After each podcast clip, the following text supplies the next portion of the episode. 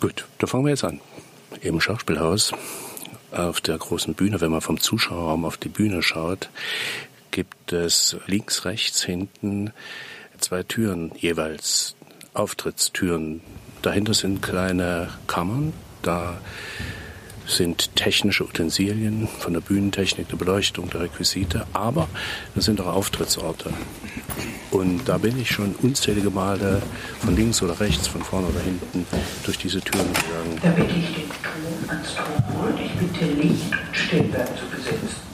Und das ist einer der tollsten und grausamsten Momente, die ich so für mich erlebe, wenn ich an einem Auftrittsort stehe und mich immer wieder räusper. So. Oder denke, der Mund ist zu trocken. Oder ich krieg's nicht hin. Oder mir fällt's nicht ein. Oder mir fallen die Namen nicht ein. Oder mir fällt das nicht ein. Das ist ein tolles Gefühl und ein schreckliches Scheißgefühl. Das ist das Suchtgefühl, äh, zu sagen, das brauche ich und ich will es aber nicht. Oder ich will es und brauche es aber nicht. Und immer dieses Hin und Her, diese Ambivalenz, das ist das, was das Tolle ist an der konkreten Situation. Das war das dritte Klingelzeichen. In einem Fall gibt es in Dionysos Stadt, im zweiten Teil, wenn der beginnt, ist es mein Auftrittsort. Und weil die Zuschauer eingelassen werden bei offener Bühne, muss ich da schon sieben, acht, neun, zehn Minuten, bevor es losgeht, in dieser Kammer sein. Und in dieser Kammer, wenn ich da bin, bin ich ganz allein. Da gibt's keinen Zurück, da gibt's keinen Vor, da bin ich dann dort. Den Jochen noch zu noch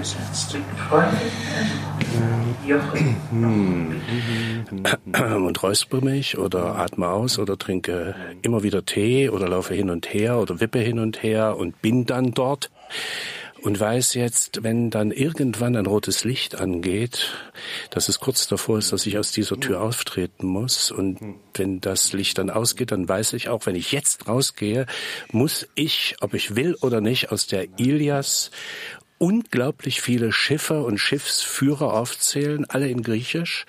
Äh, und wenn das, wenn diese endlos vielen Verse, wenn die absolviert sind, dann muss ich mir einen Stuhl nehmen und dann setze ich mich auf den Stuhl und dann beschreibe ich endlos lange und ausführlich den Kampf zwischen den Troern und den Griechen. So. Und das wissend befinde ich mich also in dieser Kammer und denke, warum muss ich denn jetzt hier sein? Ich will eigentlich hier weg. Gleichzeitig will ich aber nicht hier weg. Gleichzeitig denke ich, ich muss da jetzt raus. Also es gibt kein Zurück. Es gibt eigentlich nur ein Vor. So, und dann hocke ich da oder dann hocke ich nicht da, sondern stehe da oder laufe hin und her und denke, ich könnte jetzt auch noch mal weggehen, aber ich kann eigentlich nicht weggehen, weil das rote Licht ja irgendwann gleich kommt. Und wenn das rote Licht dann ausgeht und ich dann rausgehe, Wir beginnen jetzt mit der Arme ohne Maske.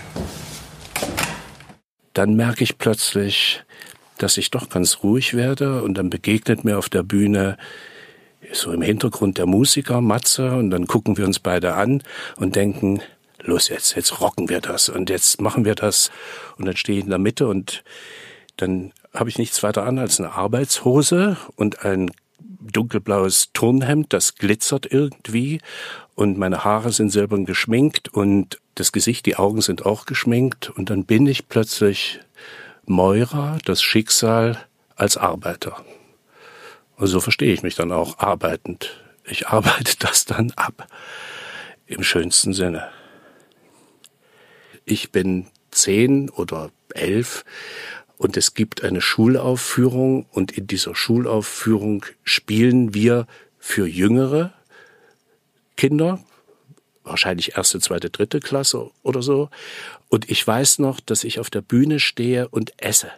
Und esse und esse und esse und esse immer allen anderen alles weg. Die Geburtstagstorte den anderen und alle anderen sind traurig. Und ich werde immer dicker und da wird ein Luftballon unter mein Kostüm geschnallt. Ich werde also dicker und dicker und dicker und keiner spielt mehr mit mir, weil ich so dick bin und die anderen sind auch böse, dass ich denen alles weggegessen habe und dann will ich das wieder gut machen und dann lasse ich den Luftballon platzen und dann bin ich wieder ein dünnes Kind, entschuldige mich bei allen und freue mich, dass alle wieder mit mir spielen wollen und mit mir umgehen wollen. So, ich stehe da und sehe die jüngeren Zuschauer und sehe mich und spüre, dass es da etwas gibt zwischen denen da unten und mir, ein Gefühl, vielleicht ein gleicher Atem, vielleicht ein Gedanke. Also vielleicht ist es das, was mich dahin treibt, es zu machen, was ich mache. Beschließen tue ich es nicht. Glücklich, glücklich bin ich gar nicht so oft.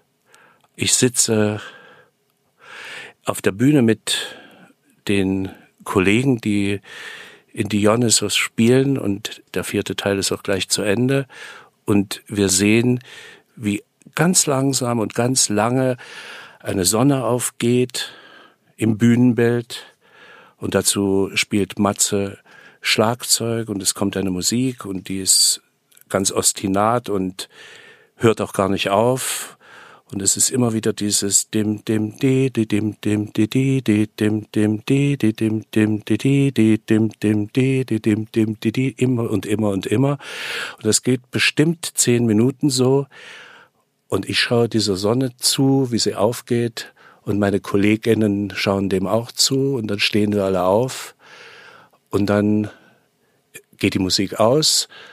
Und dann stehen wir so da und schauen auf die Zuschauer und die schauen auf uns. Und dann fangen wir ganz oft an zu weinen oder damit zu kämpfen, nicht zu weinen, weil es geschafft ist, weil so zehn Stunden miteinander, also die, die es sehen und die, die es tun, geschafft sind. Und wir sind geschafft und wir sind fertig.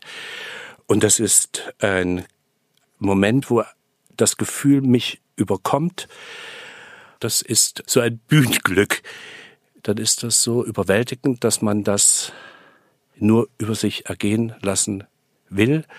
Und dann ist das eins der tollsten Momente, die man haben kann, glaube ich.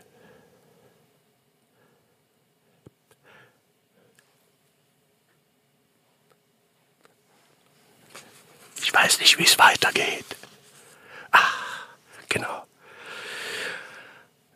Wenn ich darüber nachdenke, was ich, was mich auszeichnet, kann ich sagen, ich bin heiter, teamfähig und besessen.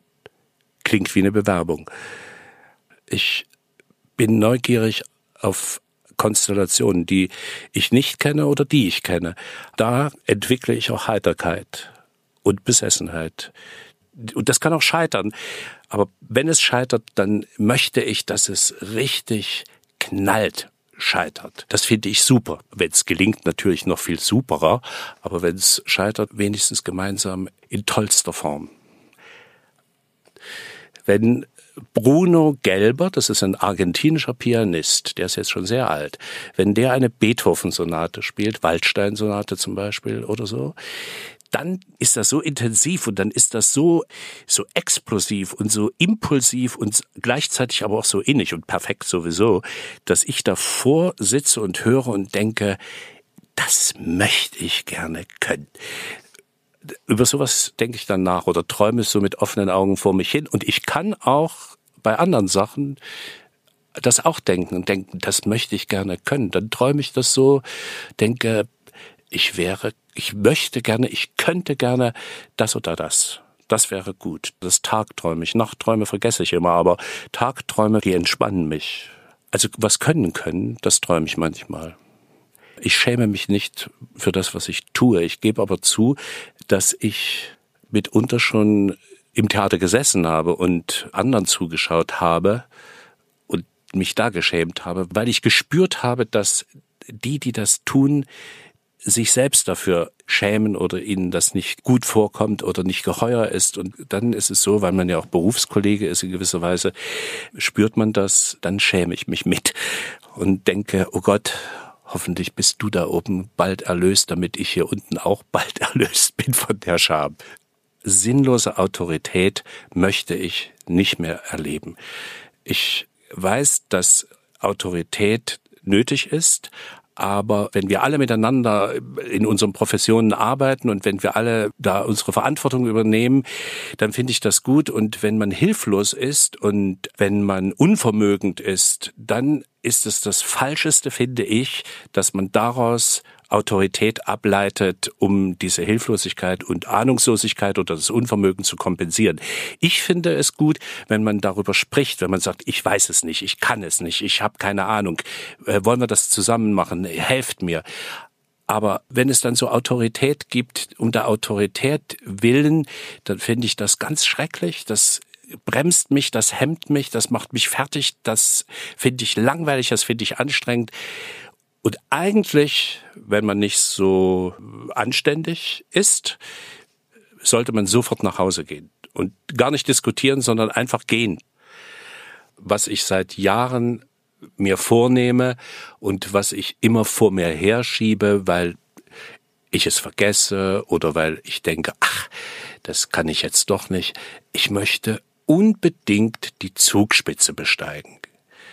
Ich weiß nicht, ob ich die Kondition dafür habe, aber ich möchte die Zugspitze besteigen und ich weiß, der einfachste Weg ist von Garmisch über die Partnachklamm, Rheintal, Angerhütte, Knorrhütte, da ist man schon bei 2000 und dann gehe ich weiter, also der einfachste der schweren Wege, dauert auch am längsten, 10, 12 Stunden.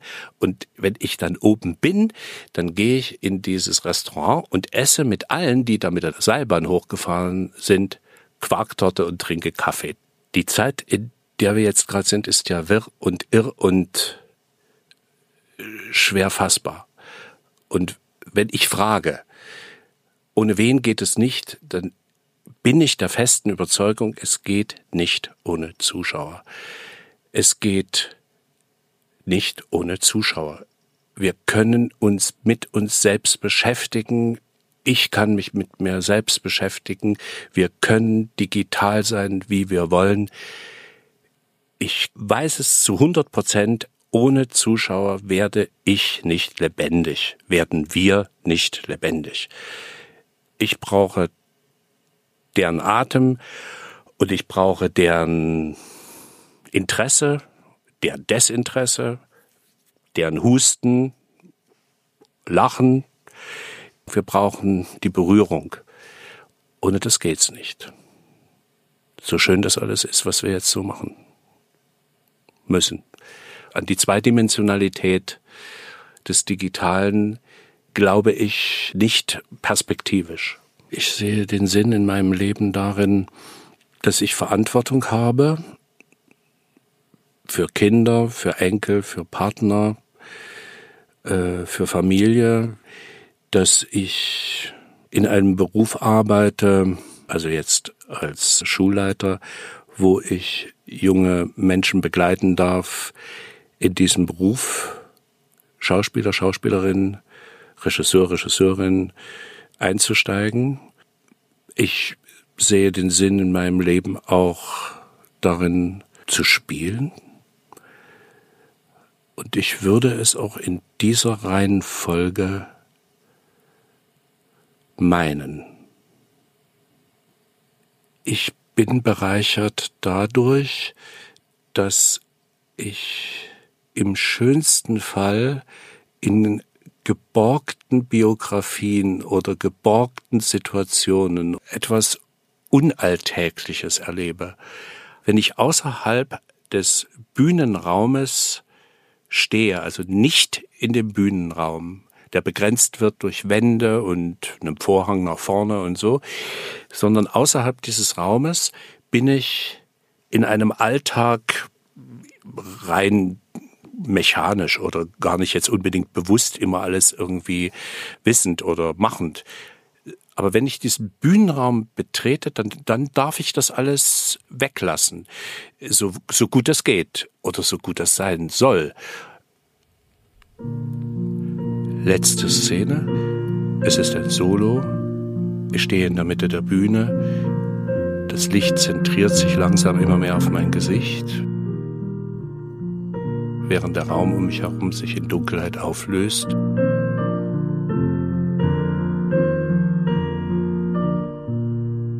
Ich tue nichts.